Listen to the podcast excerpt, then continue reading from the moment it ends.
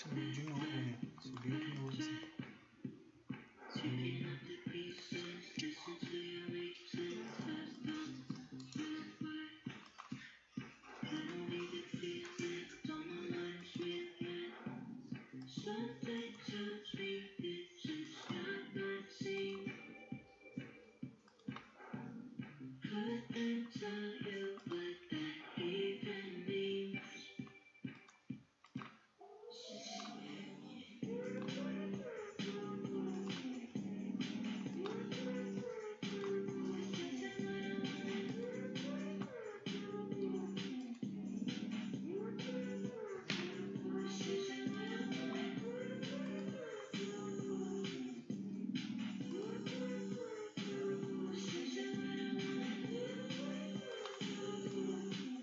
Live começa em instantes, pessoal.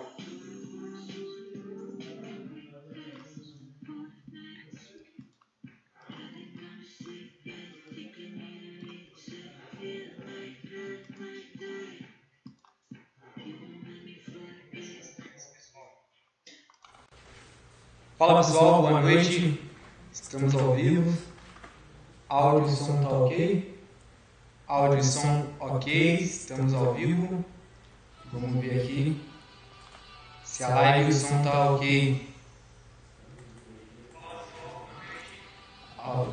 Som tá ok. Ok? Ok, então tá tudo certo. Então, boa noite pessoal, tudo bom? É, Eu sou Júlio Matheus, atual presidente da Liga de Investimentos da UFS, e hoje a gente veio aqui conversar um pouco sobre o mercado financeiro, o que, que ele é, como que ele funciona e qual é a importância dele para a economia. Então, é, de início, eu peço para vocês compartilhar essa live com os amigos e os conhecidos através dos grupos de WhatsApp e do Facebook, para que essa live consiga chegar a mais pessoas e assim a gente consiga compartilhar o conhecimento. Então, eu peço para vocês é, compartilhar essa live para a gente conversar um pouco sobre o mercado financeiro e explicar e desmistificar um pouco esse mundo dos investimentos. Vocês já vão entender essa, esse terminologia que eu uso de desmistificar o mundo dos investimentos. Então, eu vou começar. Na live de hoje a gente vai tratar o que é o mercado financeiro, como que ele funciona, qual é a importância dele para a economia e ainda mais como que você pode fazer parte do mercado financeiro. Mas antes disso, eu vou falar um pouco sobre a Liga de Investimentos da UFS.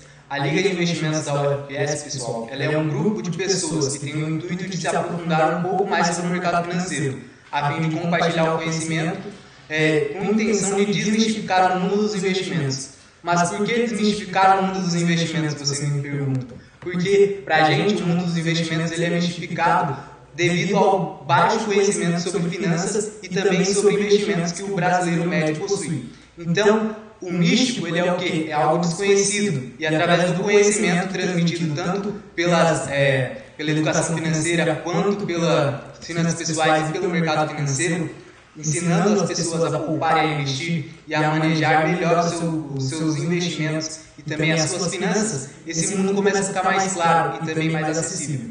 Então, é sobre isso que a gente vai tratar aqui hoje, sobre o mercado financeiro, como que ele é constituído, como que ele é formado. Então, eu peço para vocês aí compartilhar essa live, porque essa live vai ajudar muita, muita gente, muitas que precisam desse conhecimento.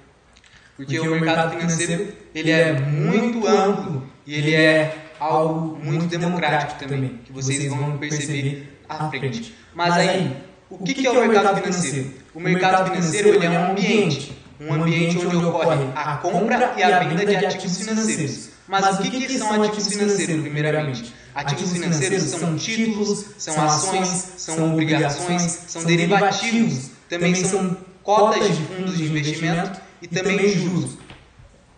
Então, o mercado financeiro ele, ele ocorre um ambiente de negociação de compra e venda desses ativos financeiros. O microfone tá com eco. Com eco? Pera aí, deixa eu ver. Tem recuo aqui. Diminuição.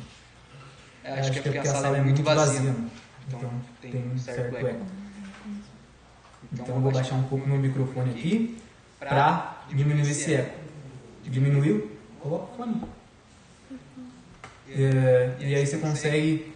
Diminuiu? O eco. Pera aí, que agora eu abaixei o microfone. Veja aí se diminuiu. Falando com a produção aqui, para ela me auxiliar a cortar esses, esses erros técnicos que a gente tem.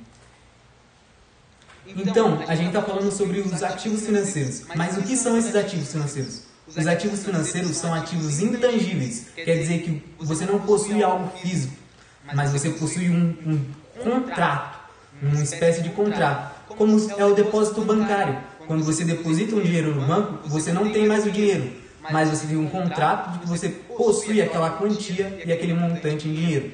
E é igual como ações. Quando você compra uma ação de uma determinada empresa, você não possui um papel dessa empresa na sua casa, mas você tem um, uma obrigação contratual de que aquela empresa é, tem você como um sócio minoritário.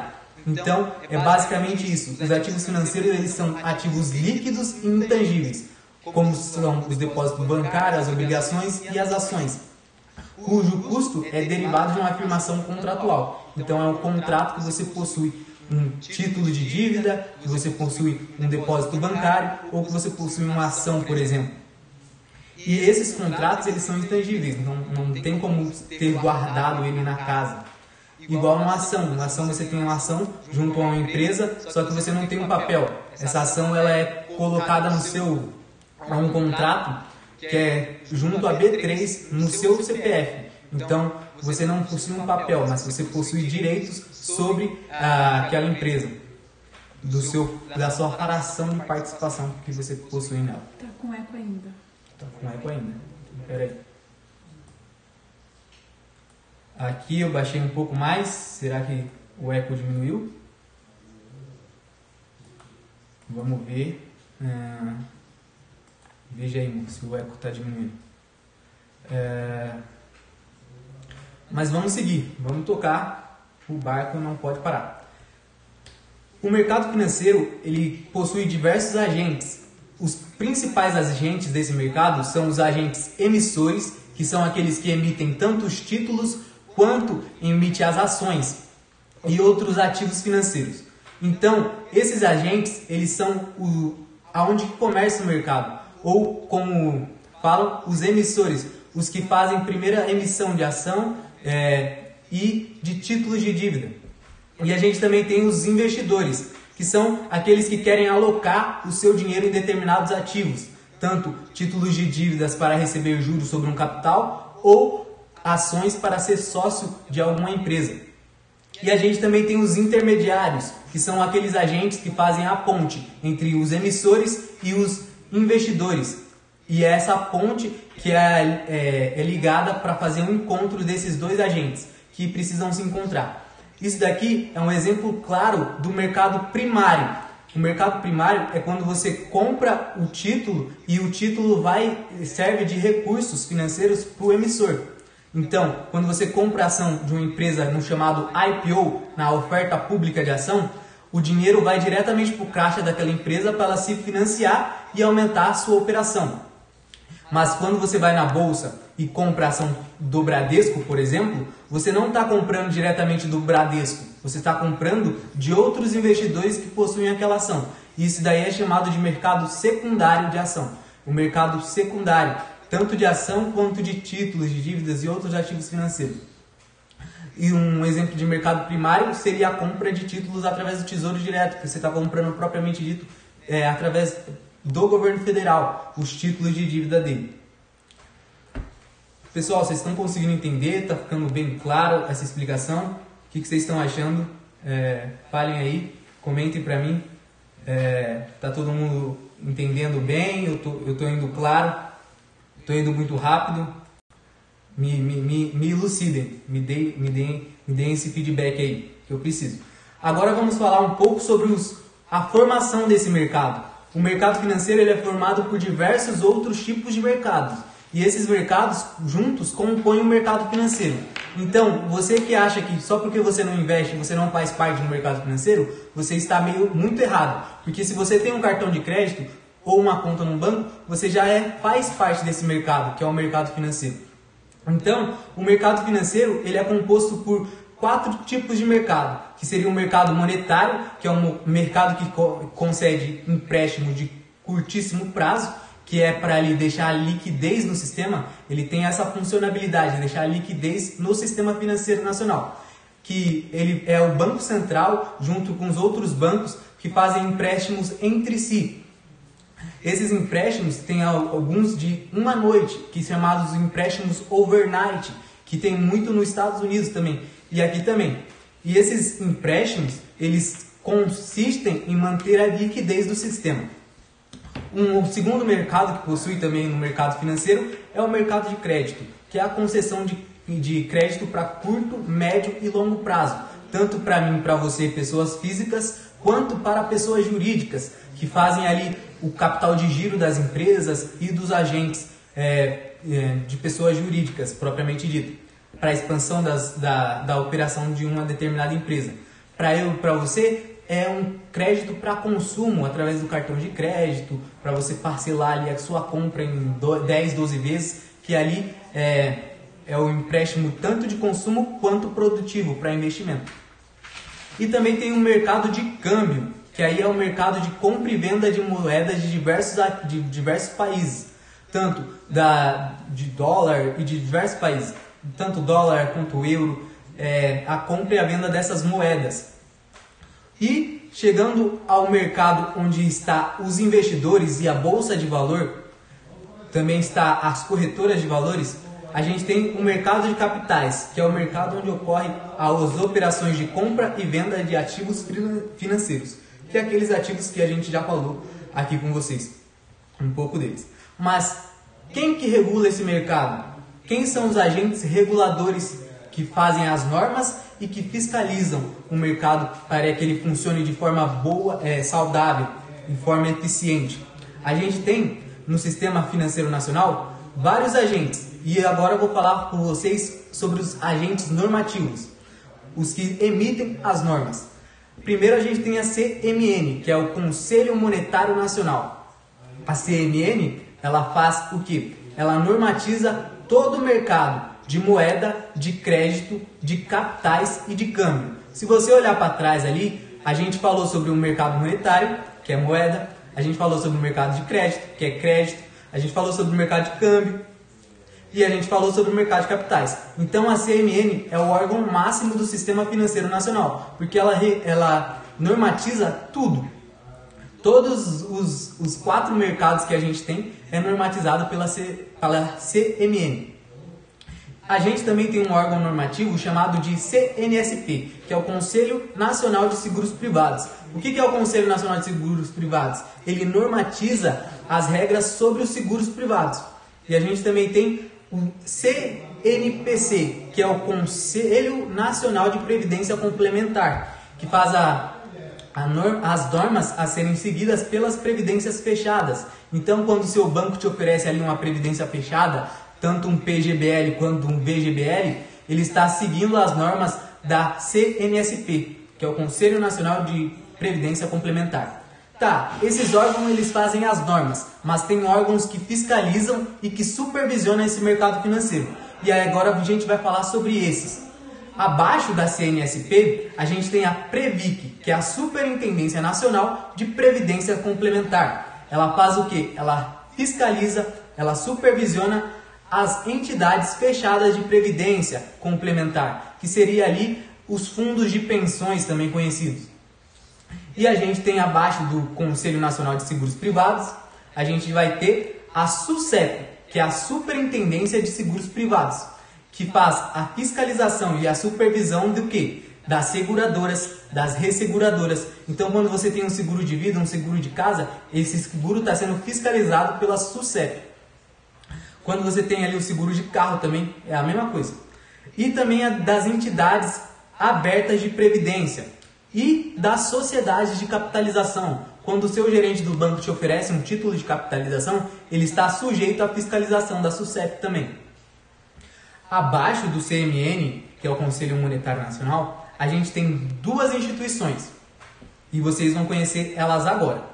Uma é a CVM, a CVM ela é supervisora, fiscalizadora, só que ela tem um a mais. Ela também é normativa, porque a CVM ela emite as ICVMs, que são instruções normativas da CVM, que aí ela faz a normatização e a fiscalização do da bolsa de valores, da bolsa de mercadorias e futuros e das empresas de capital aberto. Então a CVM ela normatiza tudo que envolve valores mobiliários, que ali é tudo que envolve ali em tese o mercado de capitais, basicamente.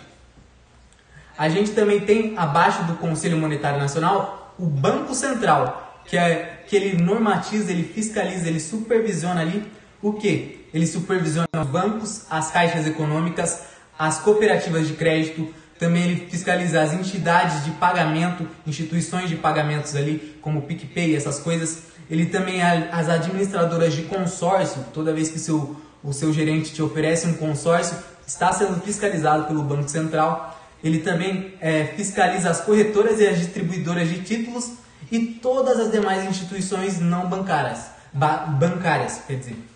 Então, todo o resto do sistema financeiro nacional é fiscalizado pelo BC. Vocês estão gostando, pessoal? O pessoal está gostando aí, Dani? Me fala aí sobre os comentários. Como Tá tá? sim. Ah, então beleza. Então vamos lá. Vamos para qual é a importância desse mercado? Qual que é a importância desse mercado? Esse mercado tem diversas importâncias, mas eu linkei três aqui.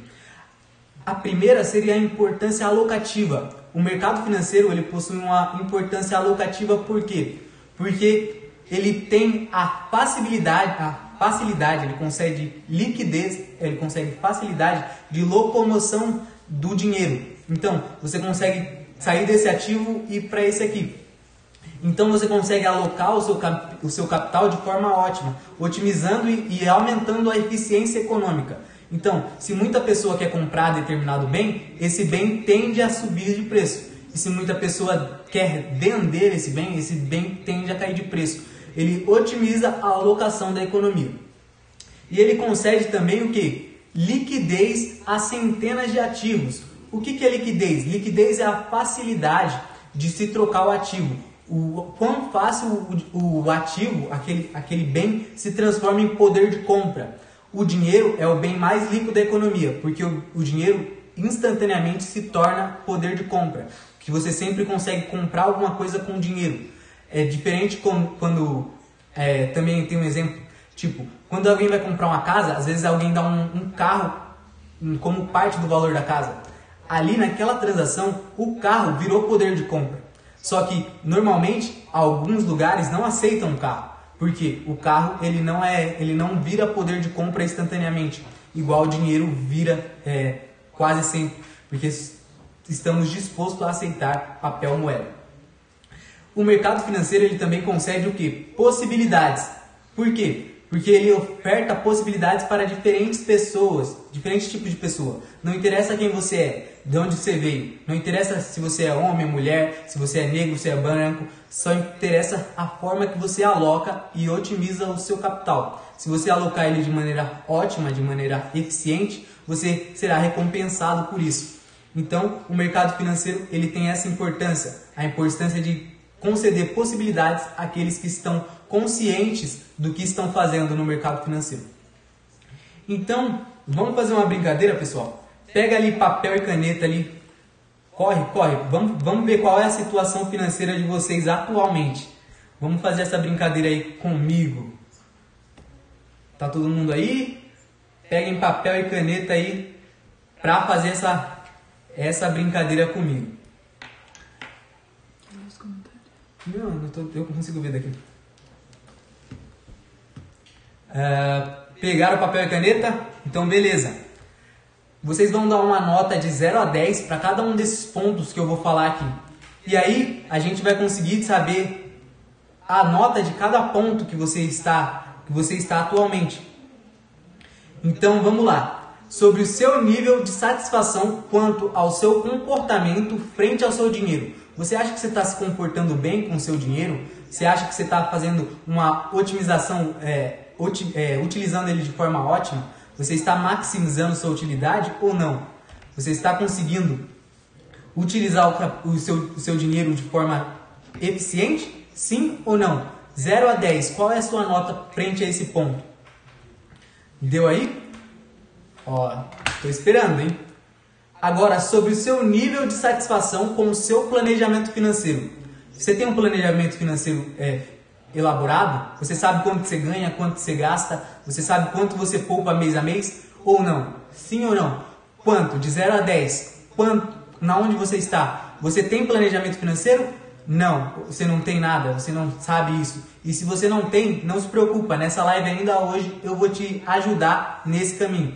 A gente preparou um, um, um material para te auxiliar com esse planejamento financeiro. Então fica na live até o final que eu vou te disponibilizar esse, essa ajuda, esse material. Sobre o seu conhecimento em como manejar todo o dinheiro que você recebe e produz. Você Acha que você tem um conhecimento razoável, aceitável, de 0 a 10? Quanto que você está? Como que você se classifica nisso? Sobre os seus investimentos, você está fazendo esse investimento em quê? Você acha que esse investimento que você está fazendo é rentável? De 0 a 10, qual é a nota que você dá para esses investimentos que você está fazendo? Agora sobre a quantidade de dinheiro que você poupa. Quanto de dinheiro você poupa mês a mês? De 0 a 10. Qual é a nota que você dá? Eu estou esperando. De 0 a 10. Ah, eu poupo 10% da minha renda. Ah, legal. Quão, quão bom isso é para você? De 0 a 10. Ah, eu acho que isso daí é um, é um, é um 8. Então coloque aí. Sobre a forma que você pensa sobre dinheiro. Você acha que você pensa, é, o seu pensamento sobre dinheiro é legal? É importante? Você tem um pensamento é, interessante sobre dinheiro ou, ou você acha que não? Seu pensamento é muito negativo quanto a dinheiro, quanto a ter dinheiro. Eu quero saber isso. Não, mas se você tem um pensamento é, diferente do meu, não, não importa. Você tem que é, quantificar, dar uma nota para esse seu pensamento. De 0 a 10, quanto que você acha que esses pensamentos que você tem frente ao dinheiro é, está te dando de nota? sobre o seu nível de patrimônio constituído. Quanto de patrimônio você tem? Você tem 20 anos, você tem um celular, um computador lá, fez a conta aqui. Ah, eu acho que eu tenho mais ou menos uns 7, 8 mil reais. Tá, quanto que isso é de nota para você? 8 mil reais para você é bom? Bom demais? Quanto? De 0 a 10. Sobre como você vai se aposentar. Você tem a sua aposentadoria clara na sua mente ou não? Sim ou não? Como que você sabe? Você sabe é, quando que você vai se aposentar? De que forma? Quanto de dinheiro você vai ter? Quanto de dinheiro você vai receber todo mês? Ou não? Isso é claro para você ou não? De 0 a 10, qual é, essa, qual é a nota que você dá para isso? E na pergunta 10, sobre o seu estado financeiro atual. Então, você vai dar uma nota de 0 a 10 para todos esses itens. Então, você vai ter ali o que? um, se você fazer a somatória, você consegue dividir por 10 e aí tu vai ter a sua situação financeira atual. A média, você tirou 7, você tirou 7, você está na média, você está acima da média da população brasileira, porque a maioria dela não tem esse planejamento financeiro que você deve ter. Ah, você tirou 5, legal, mas mesmo que você tirou 7, você tem pontos a melhorar. Quais pontos são esses? Esse, esse, essa brincadeira essas perguntas elas elencam e mostram para você ter mais clareza em quais pontos você deve melhorar. Todo mundo respondeu aí? Ah, paz, ali ó, as notas subindo aqui no comentário. Dois, olha lá, o Felipe Zenato, Luzinete, o Seu Camargo, o Rogério Dias, olha lá, Thaís, o Alan, olha lá, todo mundo aqui. Exatamente isso aí, pessoal. Então, se vocês deram a nota aí, então vamos passar para o próximo exercício e não saia da live porque eu ainda vou te ajudar com esse planejamento financeiro. Vamos falar um pouco sobre a importância de se começar cedo. Qual que é a importância de se começar cedo no mercado financeiro e começar cedo a investir o seu dinheiro? Porque é, se começar cedo, o dinheiro investido hoje, ele custa muito menos que o dinheiro que vai ser investido amanhã e que vai ser investido há 10 anos daqui para frente. Então, qual é a importância de começar cedo? Vamos supor que a gente tem dois, dois, dois jovens, um, o que está com, com um microfonezinho, vamos chamar ele de, de Carlos. O Carlos. O Carlos está com o microfone. E tem um engravatado que, que ele vai ser o quem? Ele vai ser o Diego. Então, beleza, a gente tem o Carlos e tem o Diego. Vamos determinar uma taxa, uma taxa ao ano de rendimento. 10% ao ano de rendimento. E vamos deixar essa taxa constante no tempo. 10% ao ano é uma taxa consideravelmente alta no patamar de hoje em dia, que a Selic está a 3, mas que com uma diversificação de capital é atingível. Anos que você vai fazer mais, anos que você faz menos, mas 10% é atingível ao ano. Vamos falar que os dois têm 20 anos, tanto o Carlos quanto o Diego. Vamos falar que o Carlos, com 20 anos, ele começou a guardar e a investir 3 mil reais ao ano. Tá, o Carlos foi investindo 3 mil reais ao ano até quando? Até os 28 anos. Então o Carlos ele investiu por 8 anos seguidos. 8 vezes 3 dá 24. Então o Carlos tirou do bolso dele 24 mil reais é, no decorrer do tempo. Mas ele investiu 3 mil ao ano e ganhando 10% de juros ao ano. E que o nosso amigo Diego não investiu dos 20 aos 28. Ele falou: Não, não, vou curtir minha vida. E suponha que ele foi curtir a vida dele mesmo. E depois dos 28 anos, ele pensou: Pô, eu acho que eu devo começar a investir. E aí ele começa a investir a mesma quantia que o Carlos investiu outrora. Então o Carlos investiu, começou a investir dos 20 aos 28, 3 mil ao ano. E, de, e depois dos 28, ele parou. Ele não quis mais investir. E que o Diego começou a investir depois dos 28 anos, os mesmos 3 mil reais ao ano. Com a mesma taxa de 10% ao ano, quando os dois tiver 60 anos de idade, o nosso amigo Diego vai ter 635 mil reais, um pouco mais que isso. O nosso amigo Diego ele investiu por 32 anos. Se você fazer a, a, a multiplicação, é, 32 vezes 3 dá 96 mil. Então ele investiu do dinheiro dele, do bolso dele, saiu 93, 96 mil reais. E ele tem no final, com 60 anos, 635 mil reais. E que o nosso amigo Carlos, ele não investiu mais desde os 28 até os 60 anos, mas que ele também não mexeu no dinheiro que estava aplicado dos 28. Ele não sacou, ele não mexeu, ele deixou rendendo os mesmos 10% ao ano. No final, com 60 anos, o Carlos tem mais dinheiro do que o Diego. Por quê? Porque o Carlos começou primeiro. O Carlos vai ter 765.538 reais. O Carlos tem mais de 130 mil reais que o Diego. Mesmo que o Diego investiu por 32 anos, comparado com o Carlos que investiu só 8 anos. O Carlos tirou do bolso dele 24 mil. O Diego tirou 96. E nem com isso ele conseguiu alcançar o Carlos, porque o Carlos começou primeiro. Então, essa é a importância de se começar cedo. Esse é o efeito dos juros compostos. Ele multiplica e ele maximiza o retorno do seu capital a longo prazo. Pessoal, tá gostando? Estão entendendo? Estão acompanhando? Olha lá, o pessoal dando nota ali ó, na média. Ó, então agora vocês já sabem um ponto a melhorar e como melhorar isso. O que, que falta ali para você melhorar? Então você já sabe aonde que você deve focar. Mas para começar, como que você faz para começar no mercado financeiro? Primeira coisa, você precisa ter uma conta numa corretora. Porque para acessar ativos financeiros, você precisa ter essa relação com os intermediadores financeiros. Então, mas o que, que é uma corretora, ali? Uma corretora, o que são as corretoras, né? As corretoras elas são as intermediadoras, elas fazem as pontes entre os investidores e os ativos financeiros. E elas são o que? Elas são instituições financeiras especializadas em investimentos. Então são especializadas em distribuição de ativos financeiros. Elas também são distribuidoras. Uma corretora oferece diferentes ativos financeiros de diversas instituições. Por quê? A diferença de uma corretora para um banco é que se a gente fazer um, uma, uma suposição.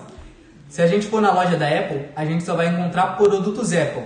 E quando você vai investir num banco, a gente só vai encontrar produtos daquele banco. E numa corretora é diferente. É como se você fosse na Magazine Luiza comprar seu celular. E aí então você vai encontrar tanto produto Apple quanto produto da Motorola, da LG, da Samsung, da nova lá que é a Xiaomi. Você vai encontrar diversas marcas e diversas instituições, diversos ativos financeiros de diferentes instituições. Você vai encontrar tanto aqueles ativos financeiros dos bancos grandes que você conhece, que é o Bradesco, que é o Itaú, mas você também vai encontrar ativos financeiros de diferentes outras instituições, aquelas instituições que você também não conhece tanto e que ainda por isso ela te paga um pouco mais. Então ela te paga mais pelo porque ela não é tão grande no mercado. E diferente do seu banco que te paga pouco porque ele é bem consolidado no mercado dele. Outro ponto para se começar no mercado financeiro é o planejamento financeiro.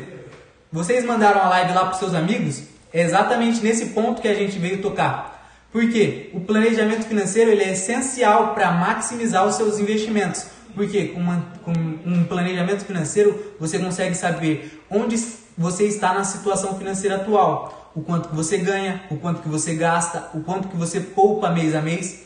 E você também com o planejamento financeiro você consegue é, é, prever ou colocar metas para o futuro. Você consegue planejar estar daqui a 10 anos. Então, o quanto que você vai ganhar, o quanto que você vai gastar, o quanto que você vai poupar mês a mês da sua renda. O, o planejamento financeiro, ele te ajuda com que com autoconhecimento, que é a melhor forma de você chegar até o seu objetivo financeiro. Então, é através do planejamento financeiro que você consegue maximizar e chegar nesses degraus onde você coloca e estabelece metas. Para te ajudar nesse planejamento financeiro, a gente disponibilizou aqui no link da descrição uma planilha de planejamento financeiro onde você consegue lá colocar quanto você ganha em todos aqueles itens lá que você gasta e também consegue é, colocar a quantia que você investe mês a mês e ter um, paro, um panorama de tudo que você faz na, naquele ano. Então, com um planejamento financeiro certo, você consegue é, ter uma melhor otimização dos seus recursos e administrar eles de forma mais eficiente. Agora, o terceiro e último ponto sobre a forma de se começar no mercado financeiro é através do conhecimento. Conhecer diferentes tipos de ativos você, de investimento para você conseguir ver qual ativo que é o melhor para o seu perfil de investidor. Você vai conseguir saber identificar as oportunidades, entender a rentabilidade, a liquidez e o risco de cada ativo financeiro que você está escolhendo para alocar o seu capital. Então, com através do conhecimento, conhecendo os ativos, você consegue mensurar a rentabilidade, o risco e também a liquidez daquele ativo. Então você consegue maximizar e e, e trilhar esse caminho rumo à educação financeira. Olha lá, o pessoal está tudo comentando aqui. O Ken está passando aqui atrás, né, pessoal? É, eu estou na casa do Vinícius. É o cachorro dele. Aqui, ó. Ó o Kenis ali, ó. então é isso, pessoal. A live de hoje é essa. Eu espero que vocês tenham gostado. Vocês têm alguma dúvida quanto ao que eu falei? eu peço para vocês seguirem a Liga de Investimento tanto no Facebook, que é facebook.com.br Liga de Investimento UFFS, se inscrever no canal da Liga de Investimento, deixar o like nesse vídeo, seguir a gente no Instagram, na li.ffs. O, a Liga de Investimento também agora tem podcast, que é o Liga Cast lá no Spotify. Se você perdeu alguma live e quer assistir alguma live, Assista através do Spotify também, que é mais rápido, é mais, é, mais cômodo para muita gente. Então, através do Spotify você também consegue acessar e ouvir ah, tanto as lives de entrevistados com convidados, quanto as lives temáticas que a Liga de Investimento faz, como a, a carta do Conjuntura, por exemplo. Então, essa foi a live de hoje. Alguma dúvida, produção, tem aí? Você, você selecionou alguma coisa? Tem. Comentários. Olha aqui, vou, vou, vou, vou, mandar um abraço para todo mundo que está aqui no comentário. Ó, a Dona Ivonete, a Atena, o Eric Correia, o Sansnard também tá ali, o Matheus Cavalheiro. Olha lá, todo mundo aqui, ó. Abraço para todo mundo, ó. Comentaram bastante. Gostaram da interação com as perguntas do sobre o planejamento financeiro atual de cada um de vocês? Lê os comentários, tem mais nome. Uhum. Carol, o Rony, a Luzinete, a Ultra Gás tá chegando aí. O Clé, olha lá, todo mundo, hein? Abraço, pessoal. Obrigado por terem assistido a live de hoje. O que, que tem aqui? Juro composto é melhor que juro simples? Sim. Por quê? Porque o juro composto ele incide sobre o capital, o montante de capital, diferente do juro simples, que incide pelo, pelo montante aplicado. Suponha que eu apliquei 100 a 10% ao ano. Então, esse 100 vai rentabilizar a 10% e os próxima rentabilidade de 10% vai reincidir sobre 110 e não sobre só 100, como é o juro simples. O juro simples ele só aplica ao montante aplicado, não ao montante que se tem na, no, no ativo ou no determinado ativo que você tem. O juro simples ele incide sobre o valor inicial, não sobre o valor total e bruto. Quer saber como o mercado financeiro se comporta daqui para frente? O mercado financeiro, é, eu não posso falar isso, tia, mas eu acho que o mercado financeiro ele tem muito a, a se precificar ainda, porque a nossa queda foi enorme e a gente está percebendo que essa crise pode ser superada com, é, mais rápida do que foi previsto. Então o mercado teve, teve que subir, já estamos no 94 mil pontos hoje, a bolsa bateu nós fomos a 62, é, de 120 a gente caiu 62 e já estamos em 94. Eu acho que ainda tem um espaço para subir, mas eu também espero que a economia física retorne rápido também, porque a gente ainda está vendo um descolamento do mercado financeiro e da economia real. Mas eu acho que é o otimismo dos mercados para uma retomada da economia, da economia cotidiana da produção em massa, da, da, do emprego, conseguir voltar à economia e à geração de emprego, de trabalho e de renda. É, o basicamente. Rony, o Rony perguntou se você falou sobre os fundos. Eu, eu não falei sobre ativos aqui, Rony. A gente vai fazer novos vídeos na Liga de Investimento para falar sobre os ativos financeiros e explicar eles para vocês, pessoal.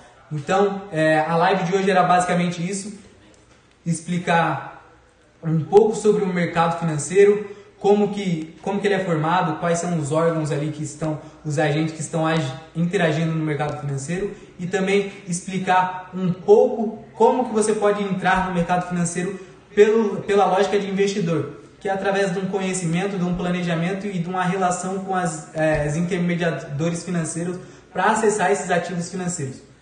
É, eu espero que vocês tenham gostado. Uh, até a próxima e tchau, tchau!